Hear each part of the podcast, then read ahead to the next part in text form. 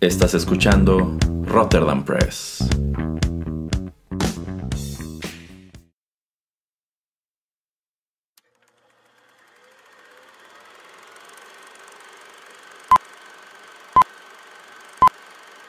Rotterdam Press presenta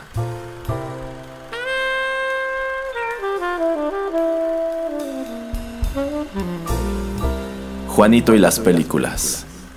Un espacio reservado para el séptimo arte.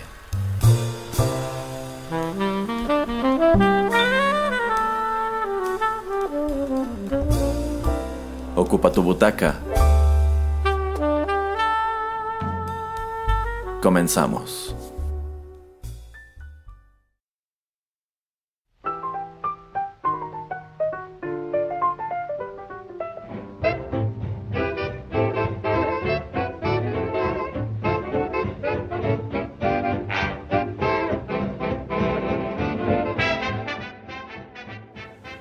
Hola amigos, ¿qué tal? Qué gusto saludarlos una vez más a través de estos micrófonos y darles la bienvenida a la nueva emisión de Juanito y las películas, el espacio cinematográfico de este podcast.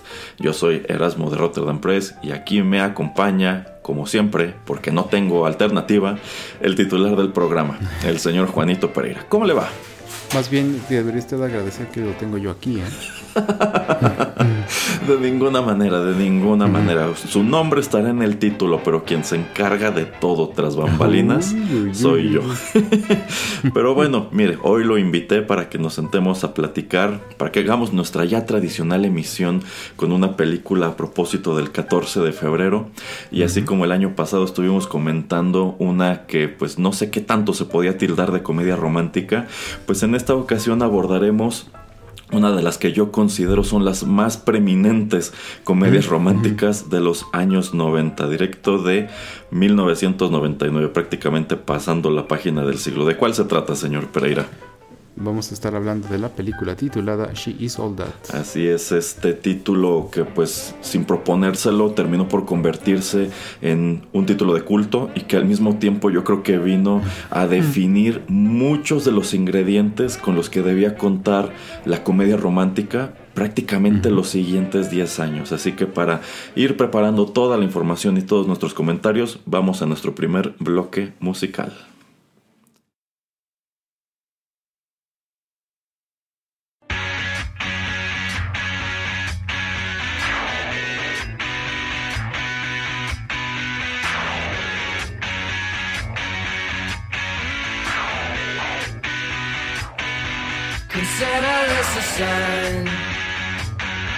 This is a train in the night. And now it's time for you to go. You know you had a healthy life, boy. You walk this world like you're a ghost.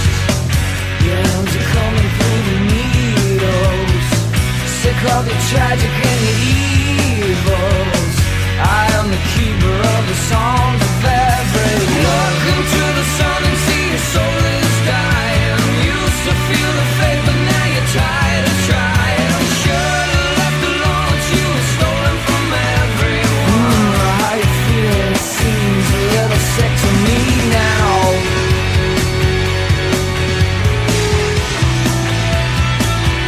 is a coming of the times You are a witness to the movement.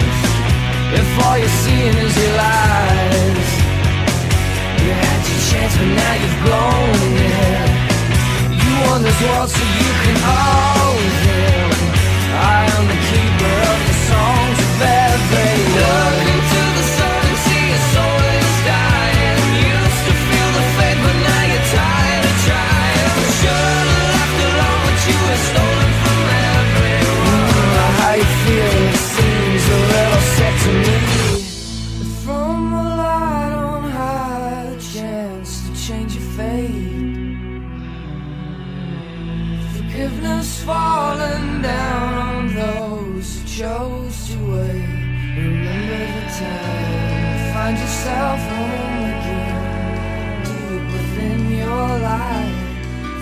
So.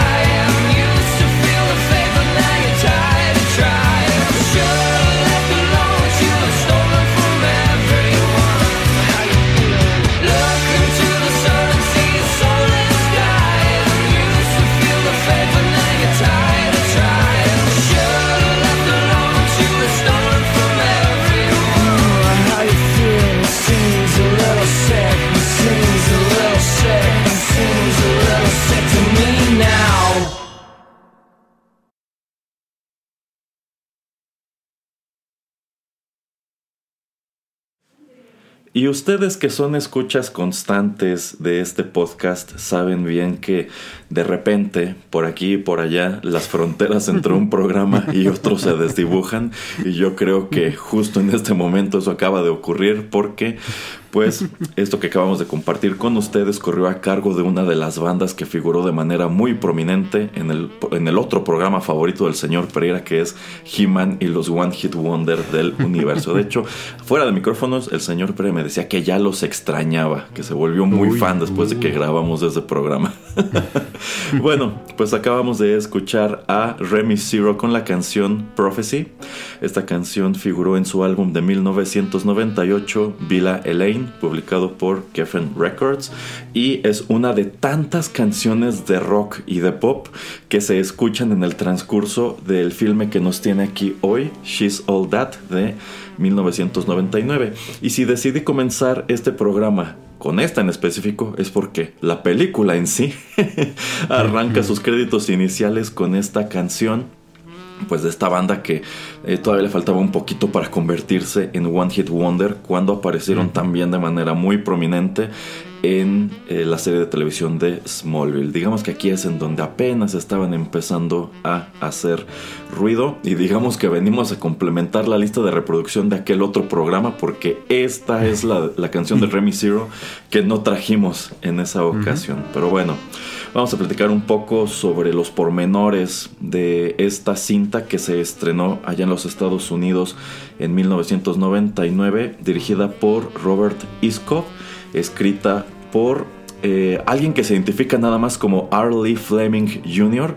y con un elenco de, pues bueno, esta película tiene un gran número de personajes y un gran número de actores, algunos de los cuales apenas estaban en ciernes, algunos ya estaban consolidados como estrellas y de hecho ya casi casi iban de salida y otros que prometían mucho y terminaron por no entregar tanto. Aquí tenemos un elenco encabezado por Freddie Prince Jr., Rachel Leak Cook, y los acompañan, no señor Pereira, no, los acompañan Matthew Lillard, Paul Walker, no me acordaba que salía Paul Walker en esta película. Sí. Jodie Lynn O'Keefe, saludos Jodie. Kevin Pollack, Kieran Culkin, Elden Henson, Usher Raymond, eh, Lil Kim, Anna Paquin y también Sarah Michelle Gellar en un cameo. Saludos a Sarah Michelle.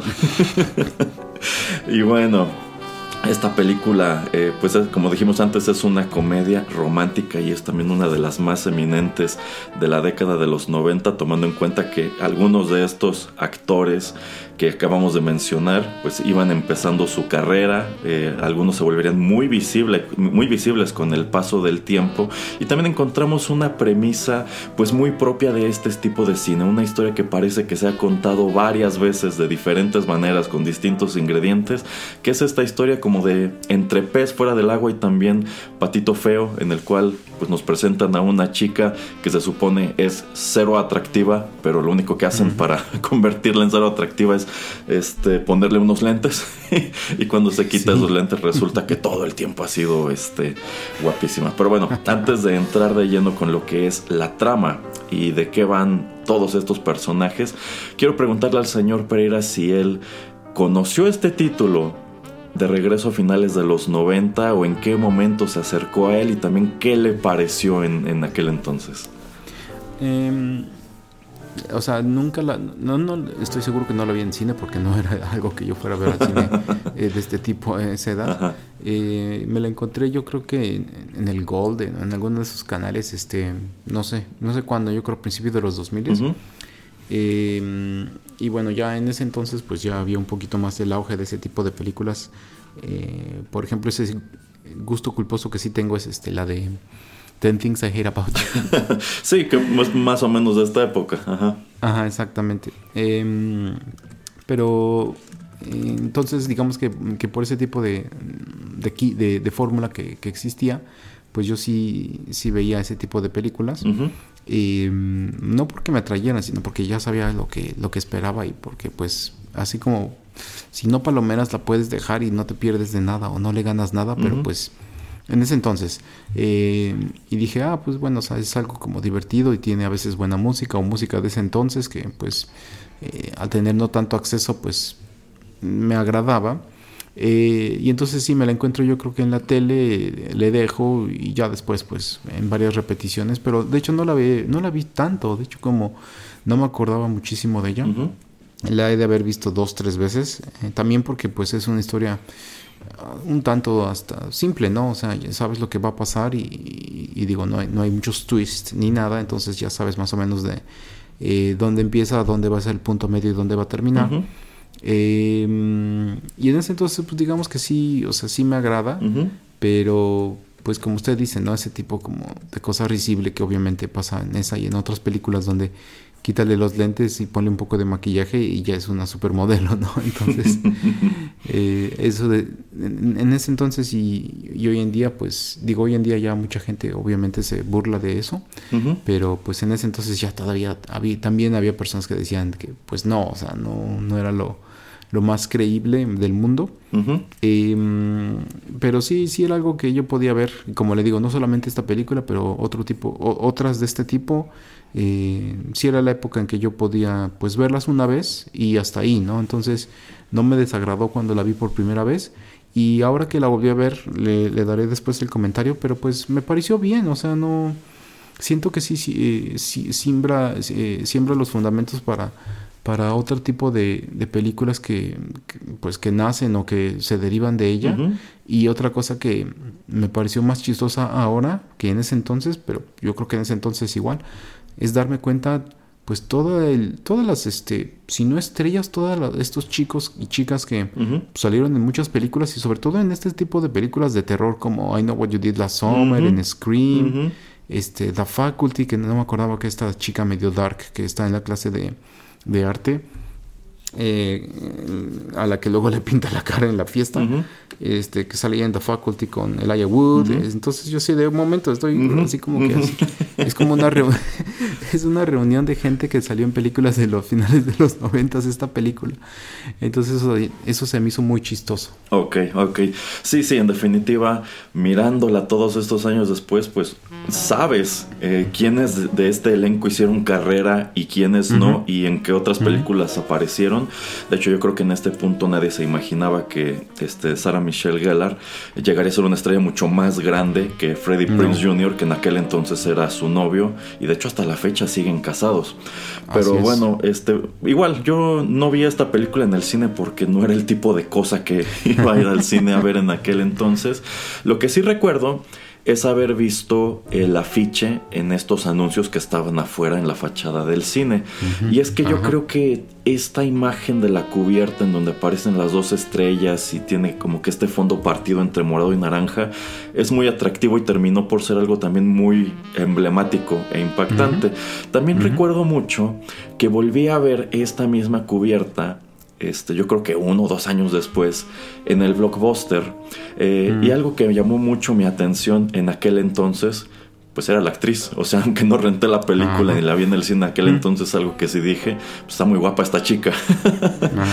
este, e igual que usted, me encontré la cinta ya un número de años después, seguro en el transcurso de los 2000, en el canal Golden precisamente. Era ese tipo de cosa que daban pues como los fines de semana, eso de las 11 de la mañana, mediodía, y la agarré ya comenzada. De hecho, la agarré en esta, pues creo que igual emblemática escena del hacky sack, donde Freddie Prince Jr. estaba pues haciendo como dominadas con el hacky sack.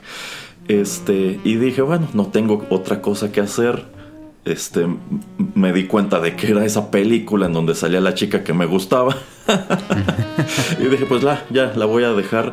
Y debo confesar que me atrapó. O sea, encontré muy ridículas muchas de las cosas que estaban sucediendo aquí. O sea, esta cinta incurre en un gran número de clichés que se fueron repitiendo todo en el transcurso de esa década, pero aún así la seguí, la seguí viendo. Y también este, no me acordaba de la gran cantidad de música de la época que sonaba aquí, porque eh, casi casi cada que hacen un cambio de, de ambiente o de escena, tiene que escucharse algo distinto.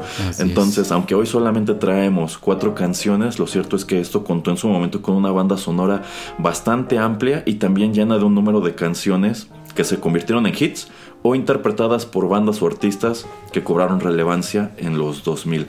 Este Y debo decir que habiéndola visto en aquella ocasión, y como en aquel entonces el cable repetía mucho las películas, o sea, como que era la misma programación este, todos los fines de semana del mes, eh, la vi varias veces y en algunas de esas veces sí la vi completa y se convirtió en una especie de pues de gusto culposo.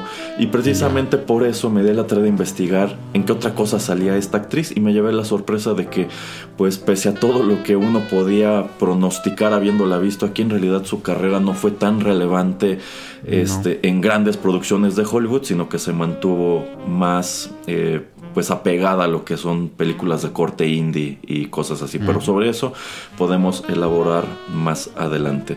Eh, ya nada más para cerrar este bloque quiero preguntarle, desde aquel primer acercamiento en el cable a la preparación de este programa, ¿la había visto de nueva cuenta? No, no. Yo tampoco, de hecho es de esas cosas que había, pues, digamos, borrado de, la, de mi memoria de cierta manera y por eso no me acordaba de muchos de estos elementos como la presencia de Paul Walker. O sea, sí me acordaba que el personaje de Freddie Prince Jr. tenía como su amigo que era un jock, pero no me acordaba que fuera Paul Walker prácticamente antes de que se embarcara en estas películas de The Fast and the Furious y pues ya nada más se dedicara a hacer ese tipo de cosas, como que el solito se cerró la puerta por estar haciendo eso. Bueno, vamos a escuchar otra canción, señor Pereira, y seguimos platicando.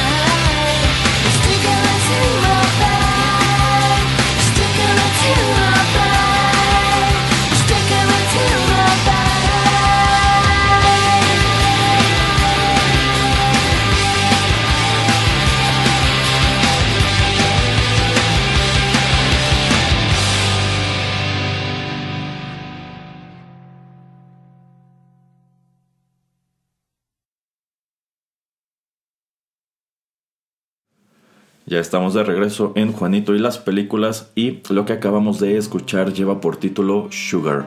Esto corrió a cargo de Stretch Princess, es una de las canciones que conforman el álbum homónimo de 1998 publicado por la discográfica Wind Up. Aquí cabe agregar, eh, la gran mayoría de las canciones que suenan en el transcurso de este filme, todas ellas se estrenaron en 1998, así que quiero suponer que todos estos actos estaban firmados con la discográfica, propiedad de la del estudio de la empresa distribuidora de este filme. Ya sabemos que a menudo se utilizan este tipo de cintas que creen que serán populares entre un cierto demográfico para más allá de venderles la película, venderles quizá la canción, el sencillo, el disco, qué sé yo. Bueno, pues eh, vamos a comentar o vamos a adentrarnos un poco, señor Pereira, a lo que es la historia que nos está presentando esta cinta She Sold que en español se comercializó como Ella es así. Y ya adelantaba que esta es una suerte de historia de Patito Feo en donde hay una gran transformación y nuestros personajes principales son eh, Zack Sealer interpretado por Freddie Prince Jr. y Laney Box a quien hace Rachel Lee Cook. Y bueno, eh, prácticamente al principio de esta película eh, descubrimos que Zack es un chico muy popular en esta escuela eh, preparatoria en donde todos se ven muy noventeros. De hecho, todos los looks que viste Freddie Prince Jr. en esta película te remiten irremediablemente a, ese, a esa etapa de transición entre 90s, 2000. Y pues yo creo que algo muy común, sobre todo entre personas más o menos de nuestro rango de edad, es que al ver la película hoy día debemos decir, uy, creo que yo me vestía como este personaje que se ve por allá o como este del fondo, no lo sé. Sí, sí, sí, o el, estilo de, no sé, los estilos, este, los, peinados.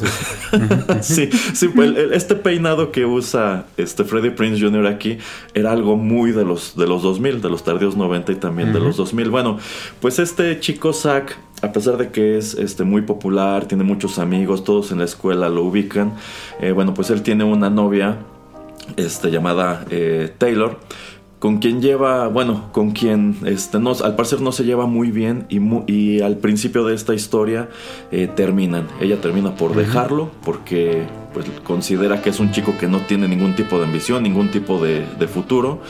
Y en vista de que él forma parte de este grupo pues, de chicos eh, populares, este grupo de, de jocks, pues muy al estilo de lo que ocurre en Carrie un número de años antes.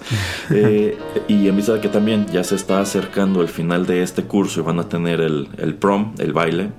Eh, pues claro que todo el mundo está buscando una pareja. Así que el personaje de Paul Walker decide retar y al mismo tiempo como tratar de humillar a Zack poniéndole el reto de que tiene que invitar al prom a la chica más fea y menos deseable de la escuela.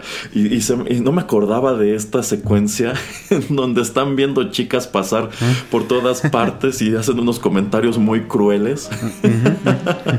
y dices, híjole, pues muchas de estas eran mejores candidatos que la que terminan eligiendo.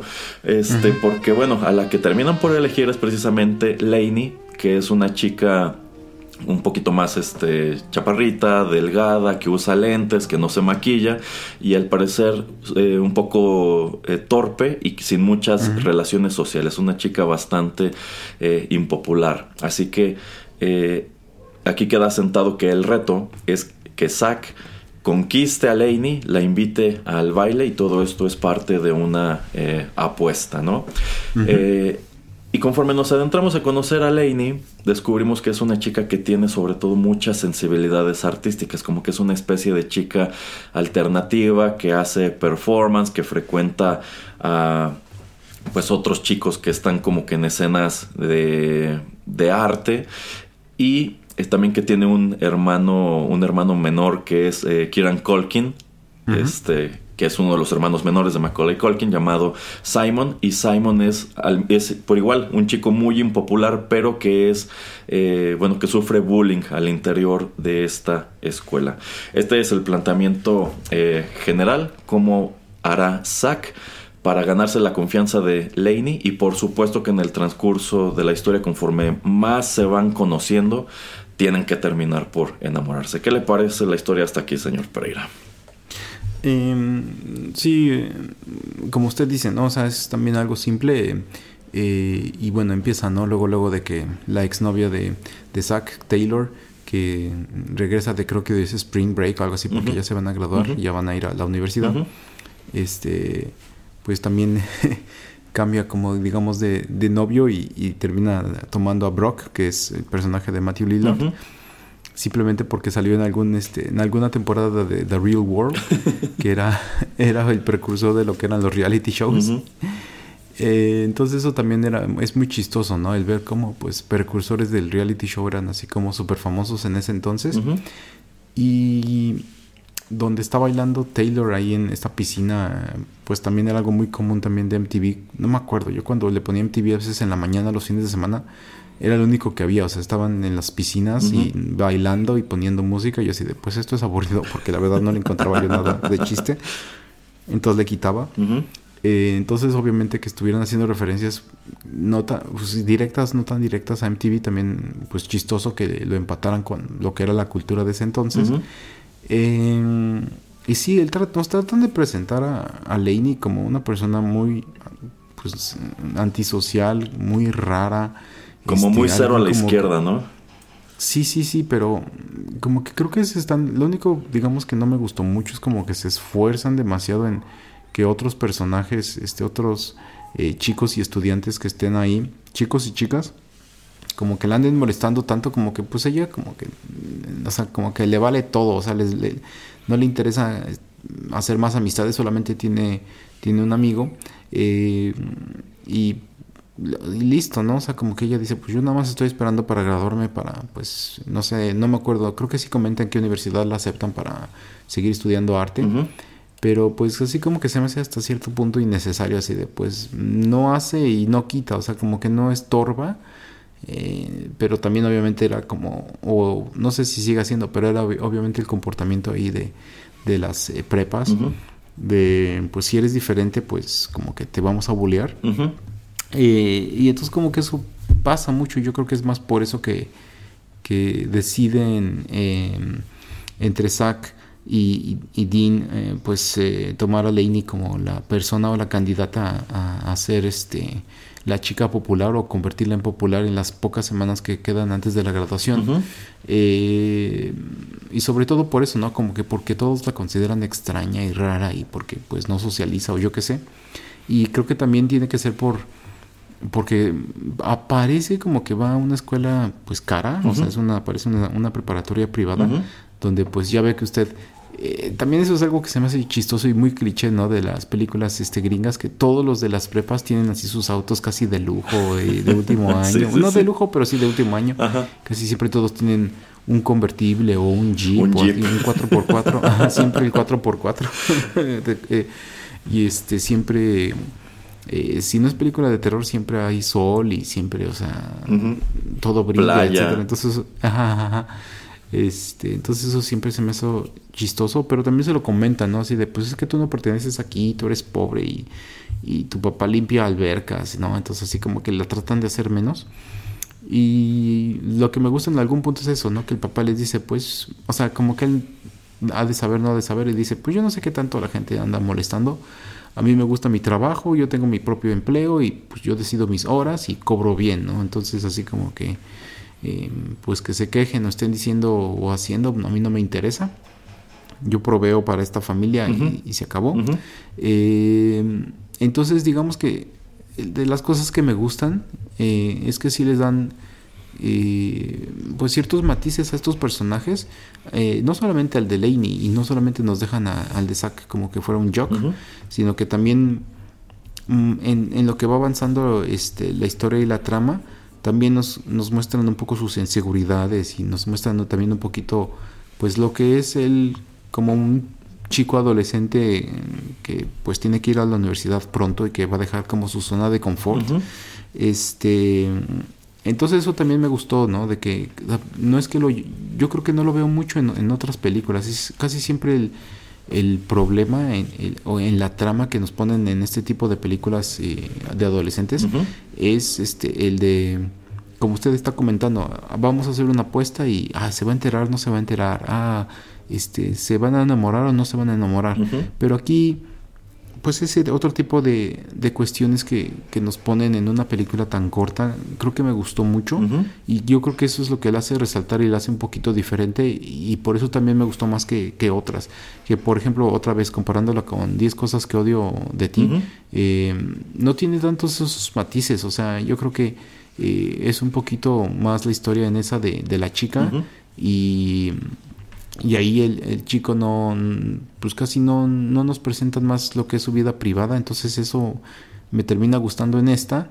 Eh, y, listo, ¿no? O sea, es, eso como empieza la, la, bolita a rodar de todo lo que va a hacer Zack para tratar de hacer a Laney popular y pues el tratar de, de, estar involucrado en su vida y cómo pues él también trata de eh, atraerla o de hacer que él que ella vea lo que es la vida de Zack eh, con estas fiestas, como dice, con ir a la playa, etcétera, y pues conocer mundos diferentes, ¿no? En, en, los dos, ¿no? Como lo que usted dice de, de estas, eh, pues, obras este, artísticas y ese tipo de cosas, este, expresiones. Eh, entonces eso también lo hace muy interesante, la verdad. Ok, sí, sí, de hecho creo que un punto fuerte de la película es que aunque uno podría pensar que esta será la historia de pez fuera del agua nada más para Laney, en realidad termina siéndolo para los dos.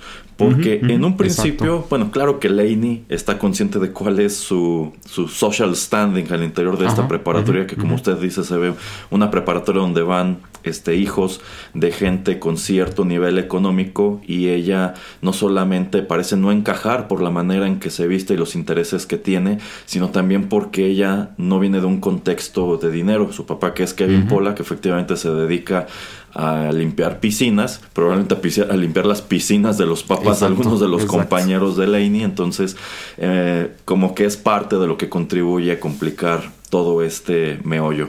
Eh, claro que ella va a desconfiar cuando resulta que uno de los chicos más guapos y populares de la escuela se fija en ella. Entonces creo que es natural que en un principio ella trate de mantener su distancia e incluso sospeche, es que aquí hay gato encerrado. Que más adelante claro que va a descubrir que siempre hubo gato encerrado, pero ya es muy tarde para él, ¿no? Entonces él empieza pues a acercarla a su círculo social, su círculo que tiene estas fiestas de piscina que usted menciona, que en aquel entonces parece que en todas estas películas tenía que haber una fiesta de piscina y siempre que iban a la playa iban en un jeep. No veo por qué, yo creo que los jeeps deben ser vehículos increíblemente imprácticos, incluso si vives en la costa, pero bueno, siempre van en un jeep. Eh, y vemos que efectivamente Laney parece estar muy fuera de lugar en todas estas situaciones, como cuando van a la playa, que las otras chicas le empiezan a hacer como pues comentarios groseros criticando este traje de baño que ella viste que pues es un traje de baño muy como de la generación anterior que le cubre muy buena parte del cuerpo mientras todas las otras van en bikini muy seguras de sus cuerpos este y demás. Eh, las otras muy asoleadas a ella se ve que casi nunca le da el sol. Este pero también es muy padre ver que Lainey está consciente, como que antes que dejarse intimidar por estas otras chicas, ella está consciente de que las otras chicas tienen dinero pero son tontas y ella quizá no tiene dinero, pero es más segura de sí y sabe que es más inteligente y que en realidad su valor no radica en la ropa que viste y en cómo y en cómo se ve. Pero me gusta mucho que llega un punto en donde se le da la vuelta a la situación del pez fuera del agua cuando Laney como para que Zack pruebe que de verdad tiene, interés en ella, porque Zack se inventa que a él igual le gusta el arte y cosas así. ella decide invitarlo a una especie como de club de performance así medio alternativo, medio bohemio, este, en donde ella y otros de los compañeros van a montar este eso, van a montar un performance. Eh, creo que este look de Laney con la cara pintada de blanco es muy icónico de esta película. Isaac pues va y ahí es en donde a él le toca sentirse fuera de lugar, porque con sus amigos tiene todo en común y tiene un, un cierto estatus y una reputación, pero entre toda esta gente pues él no es nadie, se da cuenta de que allí no es nadie y ni siquiera tiene tema de conversación. Y Posteriormente, yo creo que ahí es una movida muy mala onda de Laney como para dejar en evidencia de que es que me has estado mintiendo todo este tiempo, no tienes sensibilidad artística y no te interesa nada de esto, algo estás buscando estando detrás de mí. Es cuando lo empuja a, a que él se suba a este escenario y haga algo, haga alguna rutina de performance. Y claro que él se queda congelado unos segundos como pues no cree que fuera a suceder esto. Y hurgando en su bolsillo cuando recuerda que tiene este hacky sack que me parece ha estado jugando con él en distintas escenas antes en la película. Y este y empieza a hacer estas como dominadas mientras se echa porras él solito, así de no debes dejarlo caer y nunca debe caer. Y le ponen esta música electrónica de fondo y el juego de luces. Y pues sin proponérselo y quién sabe cómo, salva la situación porque resulta que todos los demás encuentran en esto alguna especie de significado, ¿no? Como que un mensaje de optimismo, de, de seguir adelante, no darse por vencido. Y bueno, como que prueba el punto de como que los dos están tratando de probar el punto de que no soy lo que tú creías que era antes. Porque Laney en un principio tiene una muy mala opinión de Zack. Le parece que es una persona vana, es un jock, es alguien que nada más se fija en los demás por lo que tienen y por cómo se ven, etc, etc. Pero más o menos cuando estamos llegando a este punto, Zack este, ya está empezando a enamorarse de ella y eh, como que ahora lo que quiere probar es no soy el cretino que creías que era, o sea, lo mejor, sí podemos tener terreno en común y sí podemos hacer que esto eh, funcione. Entonces, eh, todo esto que pues parece partir de un planteamiento muy sencillo, sí tiene su cierto nivel de profundidad, tiene sus ciertos matices y sobre todo creo que es muy entretenido.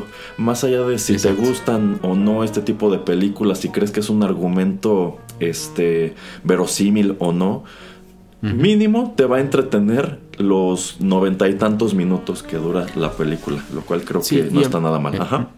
Sí, y a mí lo, eso, lo que usted comenta creo que es uno de sus puntos fuertes donde eh, dice, pues a mí no me vas a tomar el pelo, o sea, yo sé que algo te traes, o sea, es, o sea, te la muestran como una chica inteligente, o sea, no te la ponen como alguien ingenuo, este, como Carrie. sí, sí. Em, y eso se me hace muy bien, o sea, te hacen una persona que, que pues, este, está centrada, que sabe lo que está más o menos pasando alrededor de ella. Eh, entonces eso me gusta mucho. Y también otra cosa que me parece interesante es que hayan decidido que sea el fútbol soccer el deporte que juegan pues estos ah, chicos. Ajá, sí, sí, sí, eh, sí, porque en todas estas películas casi siempre es fútbol americano. Yo creo que aquí fue como para darle un poquito el twist de que son los jokes populares que están en el deporte pero juegan fútbol soccer. Así es. Bueno, vamos a escuchar otra canción y seguimos la charla.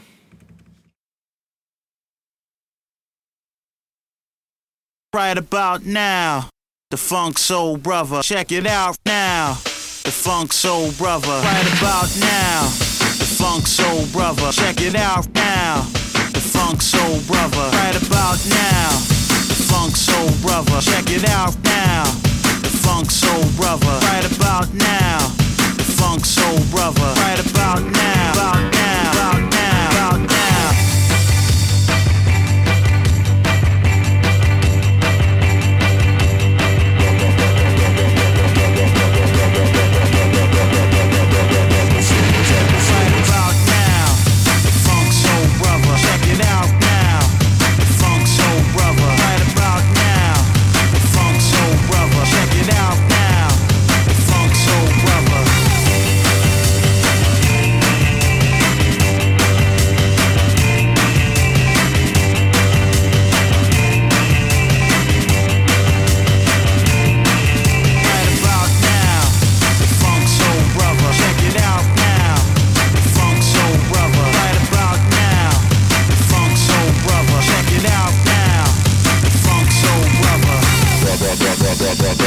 the feelings,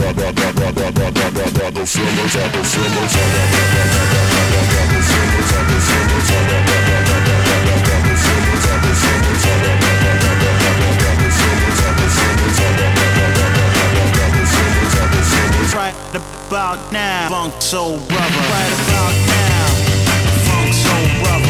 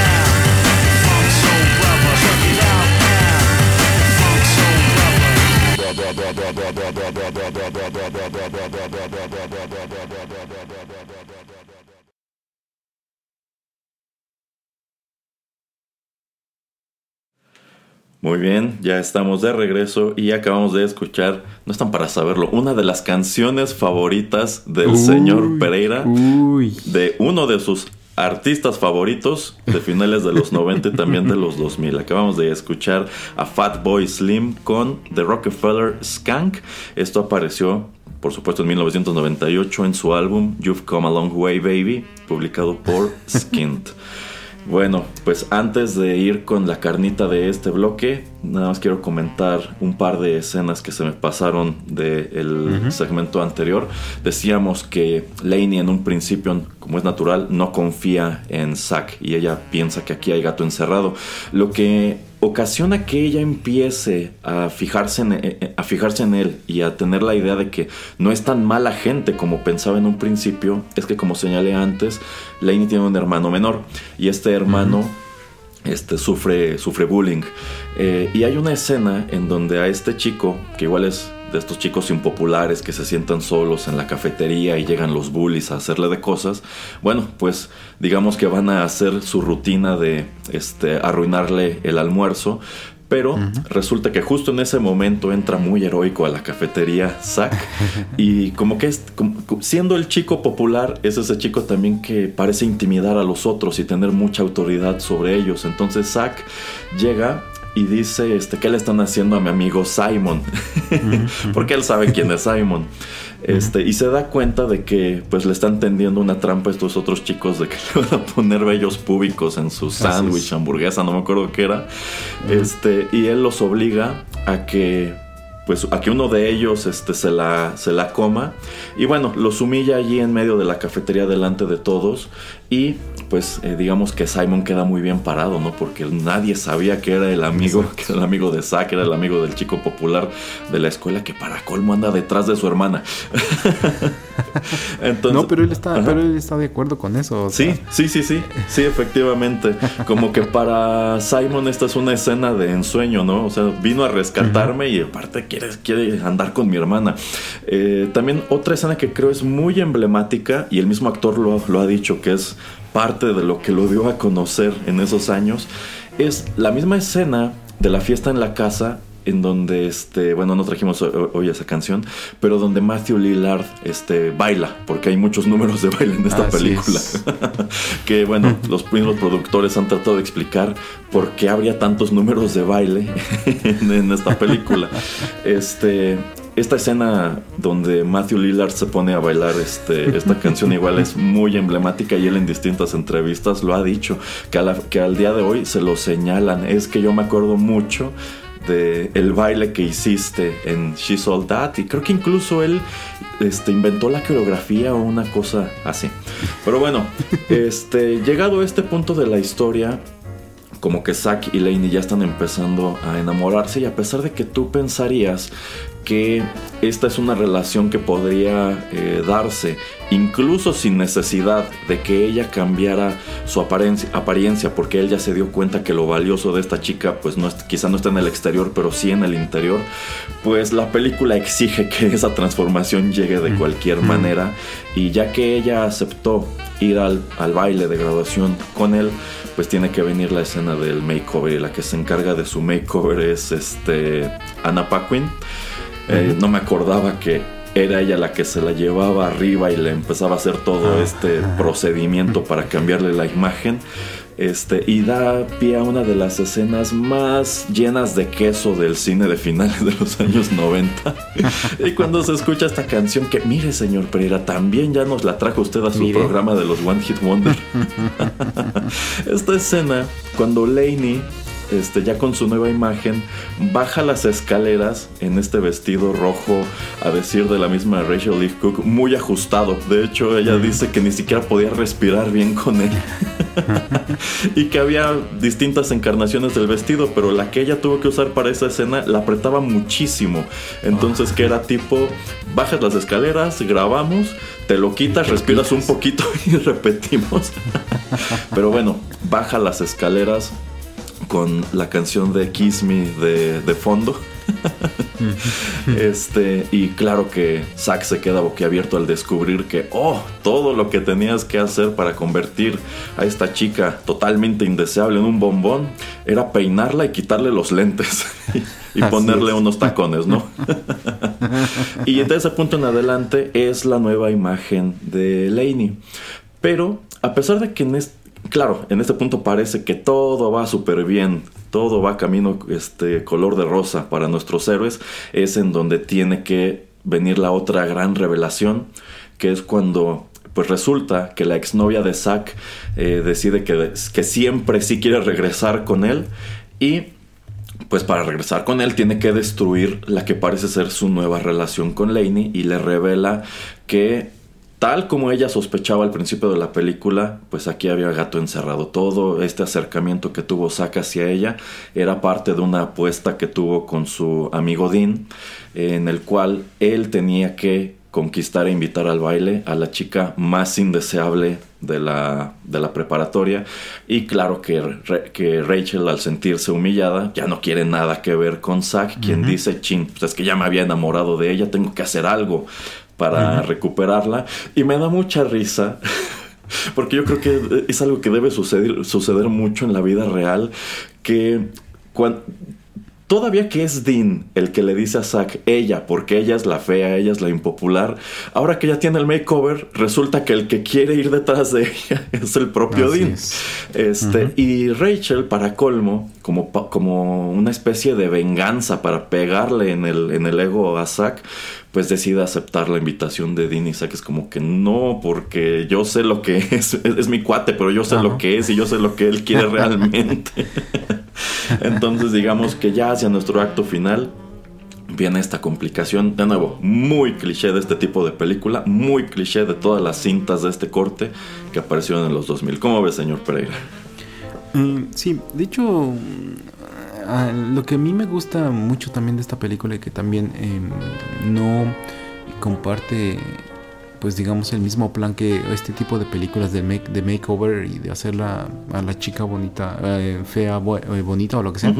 Em, es que también esta transformación sucede a la mitad de la película más o menos y eso a mí me termina gustando porque no es el, el- la, la gran revelación como al final para ir al, al- al último baile, sino que es este pues una fiesta antes y de cualquier manera sigue ella eh, yendo a la, a la escuela ya con esta transformación y de hecho me gusta mucho que, que sus amigos nerds y toda la, la comunidad nerd pues ahora está votando por ella para que ella sea la reina del baile este, están tratando de organizarse. Eso también me, me termina gustando, ¿no? Porque pues digamos que eh, eh, la gente que es considerada rara, diferente o que no este, está en este molde de los populares y de todo este tipo de personas este, plásticas y no sé, eh, de ese tipo de gente, eh, pues como que se une y, y empiezan a, a- a tratar de, de que pues a esta chica la, la elijan. Eh, y no hemos hablado mucho de- del amigo, ¿no? De este Ajá. eh, Jesse, Jesse Jackson, Ajá. que es este interpretado por Elden Henson, que pues luego o más recientemente es uno de los abogados de en Daredevil. Eh, eh, y que bueno, ha estado en muchas cosas como en las películas favoritas del señor Erasmo de The Mighty Dogs. Así es cierto. Eh, y que él es también el que le echa porras y no, sí sal con él y no, este, eh, dale una oportunidad y no, pues el chico popular quiere salir un ratito contigo, pues ve, nada más ve y ve qué onda, o sea, no tienes por qué comprometerte ni nada, pero pues revisa qué pez.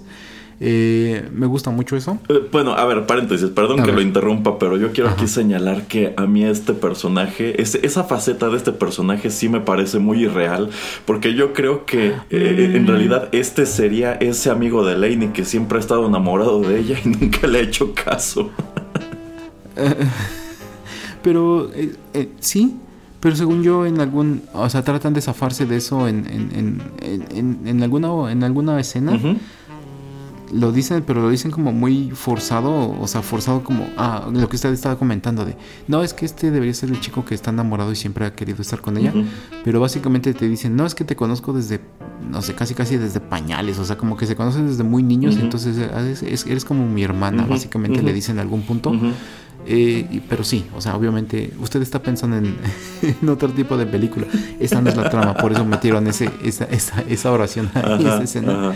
Pero sí, sí, obviamente, eh, pues sería, ¿no? O sea, en, digamos en el mundo más real, ellos andarían, o sea, eh, y en algún punto ella, para bien o para mal, alguien le haría el makeover. Ujú.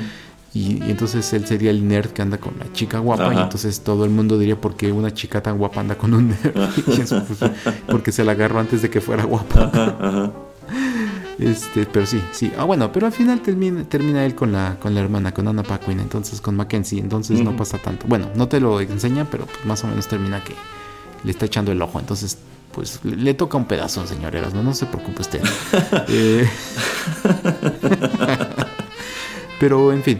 Em, no, me gusta, ¿no? Que hacen la transformación, van a esta fiesta y aún en esta fiesta, como le digo, hay personas como que dicen, pues tú qué haces aquí, tú no perteneces aquí, etcétera. Y eso lo hace sentir a, a Lainey muy incómoda y dice, no, es que no tenía por qué yo haber hecho esto, ya sabía lo que iba a pasar, ujú. este, etcétera, etcétera. Entonces, también eso también como que se me hace muy realista, así de, pues intenté salir como que de mi caparazón para, pues, para ver qué hay afuera, para experimentar nuevas cosas, a sabiendas de, de lo que podía pasar y dicho y hecho eso es lo que pasa. Entonces eso también me parece muy hasta realista, ¿no? o sea, de, y voy a un mundo raro y esta gente toda superficial y termina pasando pues lo que yo ya sabía que iba a pasar, entonces eso también me, me- me termina gustando. Y lo que usted está comentando, ¿no? De que Zack pues dice, no, es que pues en verdad sí me empecé a interesar por quién eras tú, pero pues cómo te doy cara o cómo te explico que todo mi interés empezó por una apuesta, Ajá. porque pues si te cuando te enteres me vas a mandar a volar. Este, y ahí es cuando llega Paul Walker y dice, pues presta. o- Entonces, Ya me la arreglaste. eh, ajá. y es cuando llegamos ya a esto que viene siendo el baile. Sí, sí, sí, pero bueno, antes de entrar a este, a este baile, vamos a escuchar la última canción del programa y continuamos platicando.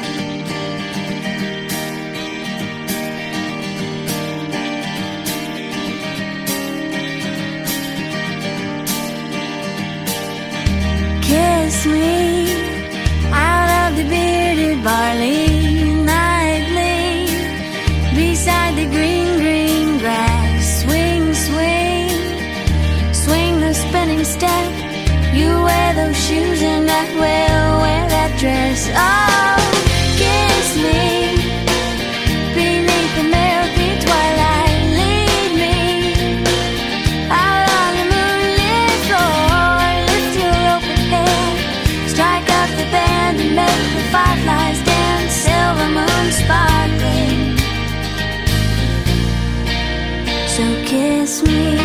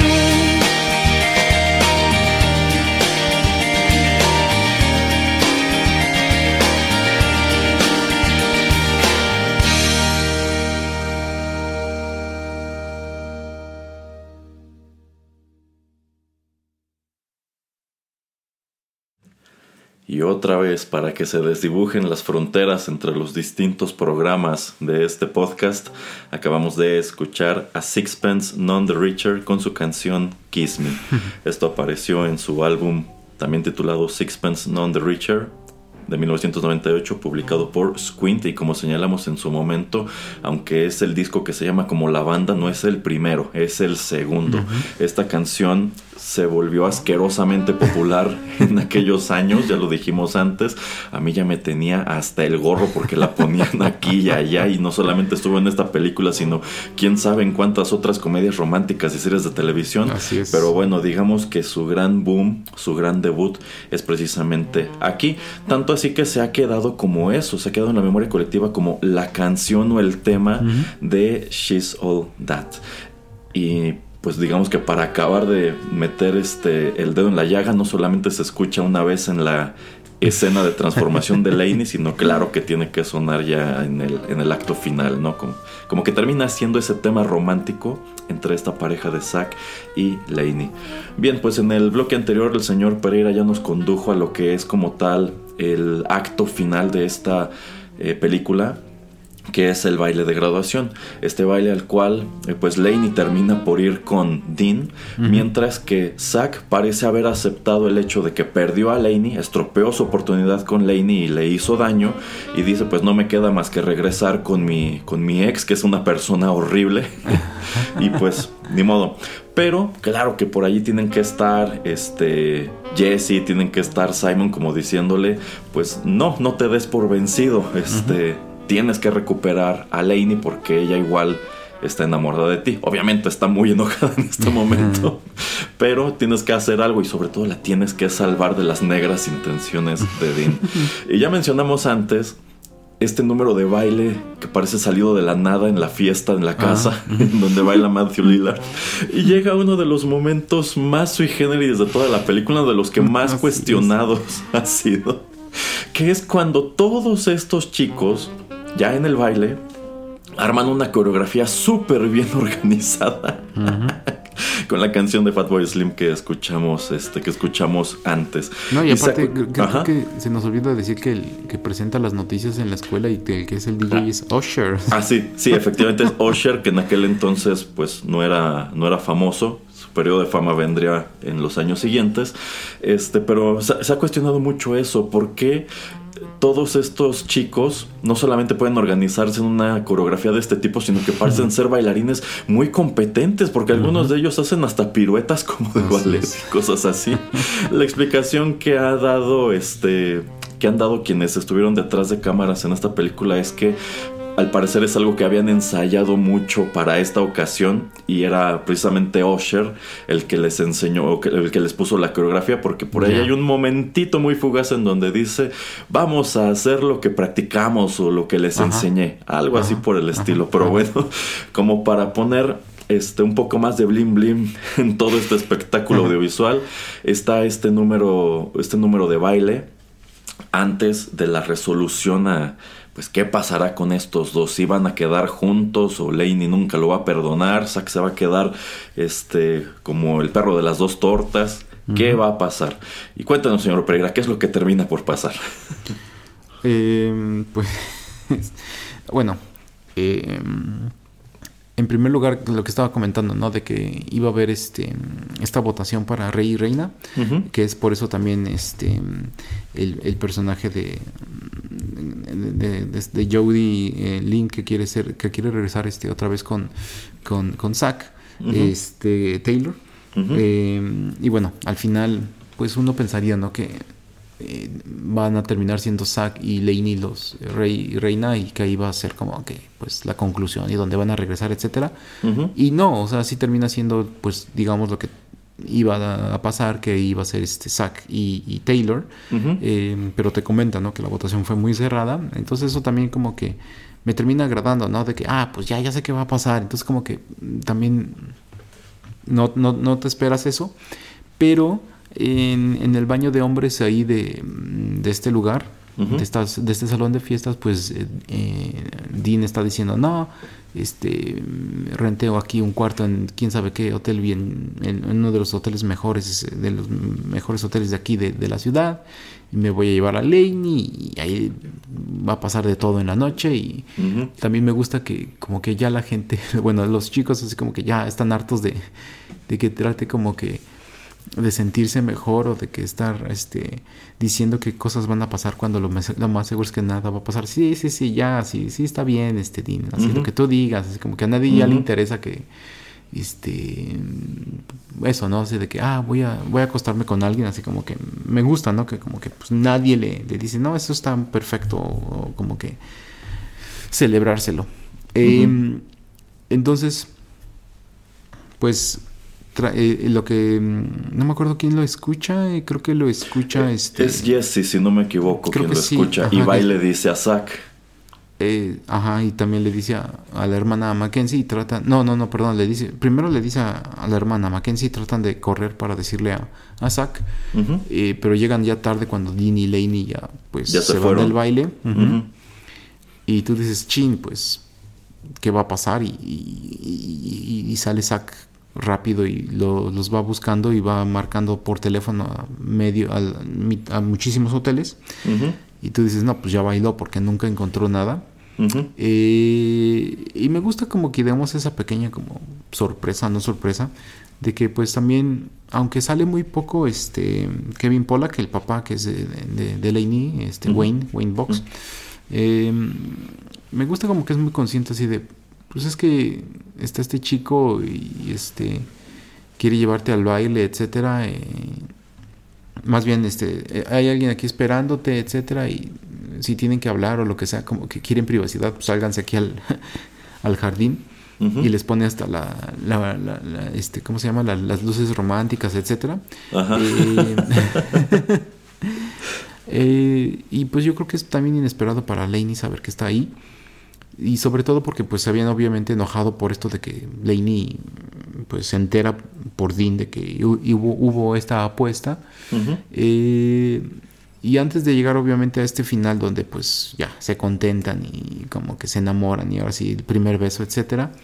Eh, también no terminar de comentar eh, o de decir eso, ¿no? De que otro de esos matices que me gusta de Lainey que también te comenta que lo hace, que ella se hace más cerrada y pues menos proactiva y menos popular o menos este buscando como cosas felices en la vida es porque es, en un pasado reciente muere su mamá de cáncer, entonces también como que eso dice, pues esta es mi excusa como para nada más centrarme en, el, en mi núcleo familiar y cuidar a mi hermano pequeño y cuidar a mi papá, como que tomar un poquito ese rol postizo eh, falso de, de la mamá falsa de, de la casa.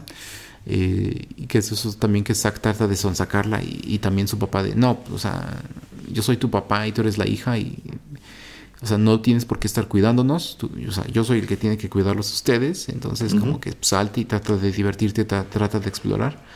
Eh, y por eso como que también, eh, o sea, sí tiene, sí es coherente, ¿no? De que el papá no es que le esté empujando a cualquier lobo, sino que pues sí está echando ojo de, pues a qué chico, pues le está echando hasta eso ganas y, y como que se ve como que un poquito más honesto.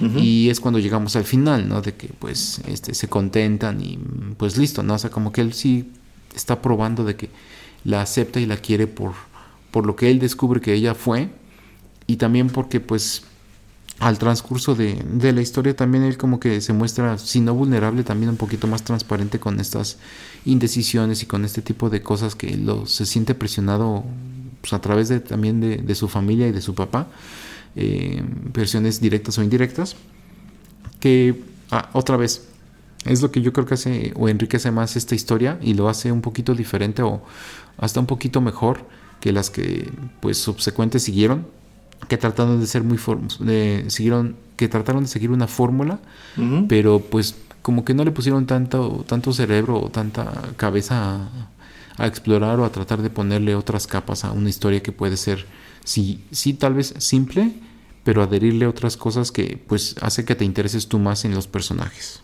Eh, sí, y creo que también otro elemento notable de esta conclusión es el hecho de que, como tal, Zack no salva a Laney, porque yo creo que en Ah, cualquier otra exacto, circunstancia habría salido, hubiera alcanzado el coche corriendo, hubiera bajado a Ajá, Dean o- y lo- le hubiera acomodado un golpe, le O, hubiera pa- hecho... ajá, o pateado la puerta en el cuarto. eh. Sí, sí, sí, una tontería así, pero me gusta que pues en realidad él está muy limitado después de que ellos se van y pues está tan desesperado que como usted dijo, empieza a llamar a los hoteles a ver si los encuentran alguno de ellos. Y dice pues no me queda más que pues ir a casa de Lainey y quedarme allí a esperarla hasta que regrese y Ajá, hablar con ella. Eh, pero descubrimos que en realidad pues Lainey no necesitaba que nadie No. la salvara, ella se salvó sola. O sea, ella nada más fue al baile con Dean para pues eh, darle un, un golpe en el ego a Zack, pero nunca tuvo la intención de pues de acostarse con él, este, y lo, y lo termina incluso poniendo en su lugar antes de regresar es. este, a su casa, y es cuando ya tienen esta conversación en donde deciden que, pues sí, Zack obró mal en haber aceptado la, la apuesta y haberlo utilizado como el único pretexto para acercarse a ella, pero eh, pues Lainey termina también por aceptar lo que le dijo su papá, que pues ella tenía una opinión de él al principio, pero después de todo no era esta persona eh, superficial y vana que parecía y pues Así es. parece tener un genuino interés en, en ella. Y ya, se reconcilian. Y creo que también este, ya la- lo que es la escena final de la película, que es este, la graduación, una de estas graduaciones con toga y birrete en donde van pasando Ah, uno por uno a recoger su diploma, pues descubrimos o venimos a ¿Cuál fue la confirmar cuál era, cuál era el objeto de la apuesta. Porque, aunque podríamos creer que estos dos habían apostado dinero o una cosa así, pues lo que apostaron es que si este Zack no cumplía el cometido de convertir a Lainey en la reina del baile, que pues no ocurre porque lo ganan este Zack y, y Taylor, que es justo en ese momento donde Zack como que se desencanta de Taylor y dice, no, yo con quien quiero estar es con Lainey. Bueno, como técnicamente perdió la apuesta, este él lo que tiene que hacer es acudir desnudo a esta ceremonia de graduación, nada más tapándose la entrepierna con un balón de, de fútbol, así sube él a este a esta tarima a recibir su diploma y la última es ajá, esta última escena en donde todos como que se, se sorprenden, ¿no? De lo que hizo. No, y le termina avientándole el balón de fútbol a Laney. Sí, sí, sí, así que tú entiendes que pues sí se quedó totalmente desnudo allá arriba. Y toda la cara de sorpresa de Laney cuando atrapa este el, el balón. Creo que es parte, o sea, como que esta película tiene muchos momentos así de pintorescos que son los que terminan quedándose en la memoria este colectiva. Así que bueno, de regreso en 1999 quizá no fue un hitazo, pero conforme ha pasado el tiempo se ha convertido en un filme prácticamente de culto, muy de culto entre nuestra generación por todo esto que señalamos de que muchos de estos actores después sí hicieron carrera y se volvieron este, más famosos. Este, pero eh, digamos que por todo esto y más, esta película She Soldat es todo eso. y bueno, una de las últimas curiosidades que quiero este, señalar es la autoría de este guion. Como dije antes, solamente es atribuido a alguien que firma como R. Lee Fleming Jr. No se sabe quién es, no se sabe si es una persona real, no, no existen otros filmes atribuidos a este nombre. Y es que pues durante mucho tiempo se ha especulado de que en realidad eh, quizá esta una historia a la que no le tenían mucha fe y nadie quería quemarse firmando este, este guion. Y durante muchos, muchos años se ha barajado, se han barajado distintos nombres de quién pudo haber escrito esta película, quién utiliza este seudónimo de Arlie Fleming Jr. Y algo que a mí me sorprendió mucho es que uno de esos nombres es nada más y nada menos que M. Night Shyamalan, quien en los 2010 por allí admitió que efectivamente él en algún momento a él en algún momento llegó este guion y prácticamente es quien se encarga de dejarlo como se presentó, pero que pues tampoco quiso en su momento eh, que apareciera su nombre o que su nombre estuviera ligado a esta película. Algo que ya comentamos en su en el programa que dedicamos a él como tal es que antes de que se volviera un director celebridad con el sexto sentido, él era un doctor de guiones. Era este escritor al que tú le mandabas tu guion para que lo puliera, para que lo mejorara. Este, entonces, al parecer, en algún momento, el guion de She Soldat llega a sus manos y él se encarga de, pues, de mejorarlo, de pulirlo para que quede así. Aunque también en años más recientes, pues él ha dicho que prácticamente él escribió esta película. o sea, que, Ok. que en todo momento esto salió de su mente. Así que si hemos de contarla como parte de la filmografía de este señor, aunque él no la haya dirigido, digamos que este fue su primer gran hit antes del sexto sentido, que aparece eh, muy cerca de aquí y también muy cerca de otro filme eh, en el cual él trabajó, que fue eh, Stuart Little, que bueno, ya platicaremos sobre él en otra ocasión. ¿Cómo ve, señor Pereira? Eh, dato curioso, ¿no? Interesante, no, no sabía eso. Ajá. Sí, sí, y bueno, ¿quién se lo imaginaría? Que tomando en cuenta que él empieza a ser relevante eh, vendiéndose como una especie de director de filmes de, de horror o de thrillers, cosas así, eh, ¿quién pensaría que en algún momento también estaría detrás de una de las eh, más emblemáticas comedias románticas de los años 90? Bueno, pues algo más que quiera agregar a propósito de She Soldat, a propósito de todo esto, señor Pereira. Eh, pues nada más eso, ¿no? De lo terminar por comentar, ¿no? De que por lo menos los personajes principales no se me hacen caricaturescos como en otros, en otras, este, en otras películas de- del mismo corte. Entonces eso como que la hace resaltar. Eh, y aquí es donde empieza, yo creo que esa explosión de ese tipo de películas. Entonces, si quieren eh, ver dónde empieza todo y no sentir como que eh, se- no sentirse saturados o no sentirse como hasta no sé, como que eh, los trata el, el, em, el director, el escritor como niños pequeños que no van a entender lo que está pasando y hacer una historia, una historia un poco muy simple. Yo creo que este es una, un buen lugar donde empezar y terminar de ver ese tipo de películas. Porque pues, como estamos diciendo, ¿no? También fue eh, muy de la época y, y los estilos y todo, ¿no? O sea, todo es esa de, de ese tiempo.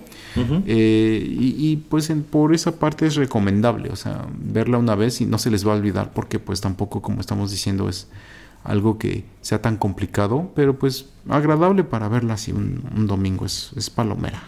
Ok, ok, sí. Y también como último dato curioso, pues en realidad esta película para Freddie Prince Jr. fue una película más, porque de regreso en, en esos años él era un galán del cine y así- bueno, se dio a conocer haciendo a personajes muy parecidos a este en otros títulos, tanto en el cine como en la televisión. Sin embargo, eh, actualmente es sobre todo recordado por este personaje, al igual que Rachel Lee Cook, quien, como señalé antes, uno hubiera pensado que, hubiera que habría desarrollado otro tipo de carrera después de haber brillado aquí, pero lo cierto es que ella se mantuvo más en el terreno del cine indie, también más en la, en la televisión. Entonces resulta irónico que las dos estrellas de la película eh, no terminan brillando tanto como los personajes secundarios que vamos encontrando en la misma. Si acaso eh, Freddie Prince iba a brillar otro poquito al lado de su ya esposa Sarah Michelle Gellar cuando salieron las películas de Scooby-Doo, pero justo ese, ese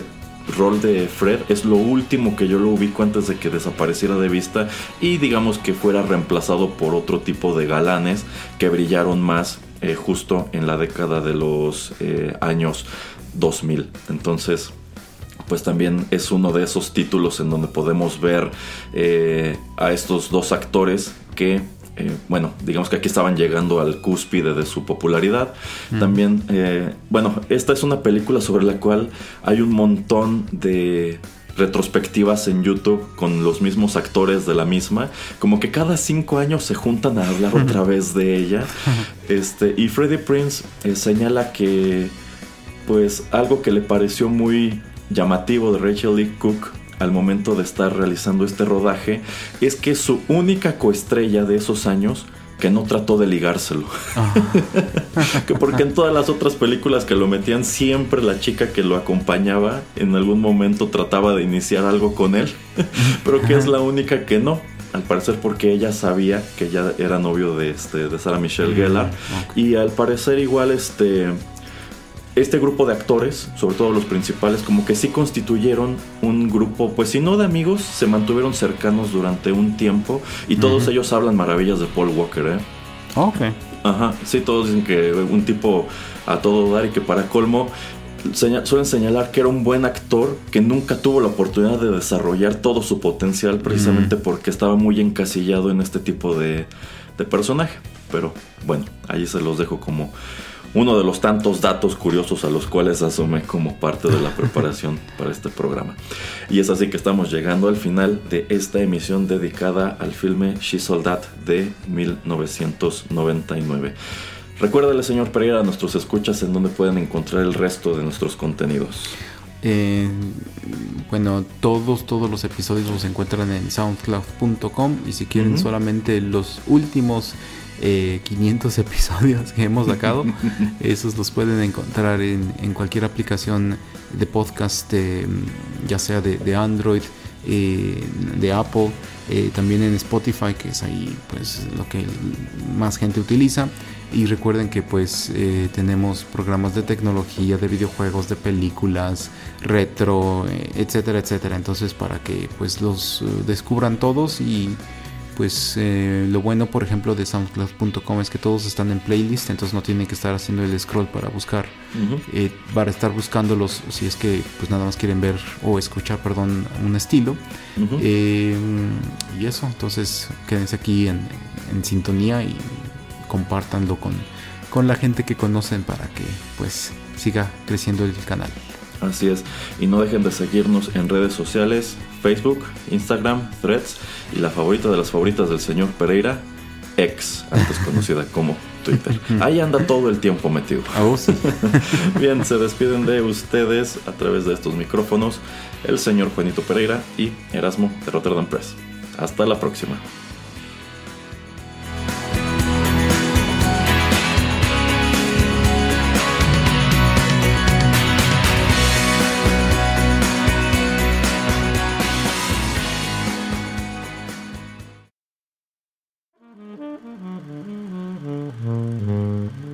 Juanito y las películas llegó a su fin.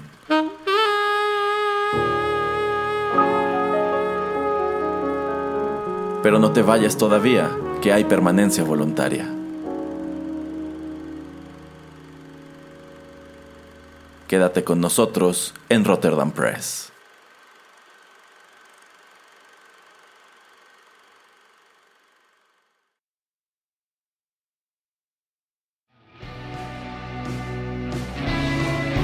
Estás escuchando Rotterdam Press.